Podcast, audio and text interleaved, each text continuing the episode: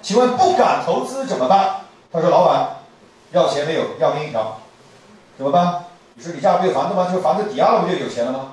他说你神经病啊，对吧？哈，他嘴上不会这么说，他说感谢老板的赏识，实在是丈母娘不同意。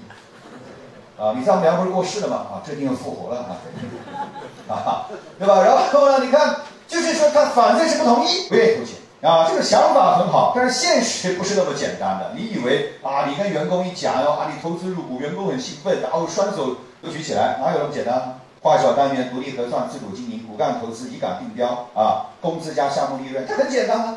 但是问题实际操作的时候，他不相信。对，有没有这种可能性？有没有？有。而且是大概率不相信，还是大概率相信？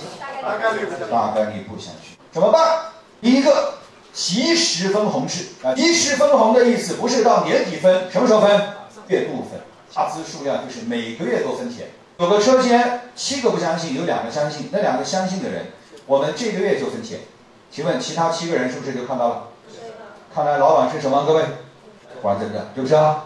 你看这个叫及时分红制啊。第二个，首年保底分红，第一年因为我们刚做，大家没有把握啊，刚刚进来的这帮兄弟姐妹们。我们给一个小的保底收益，保底百分之五的分红，请问是不是比你存银行要强呀？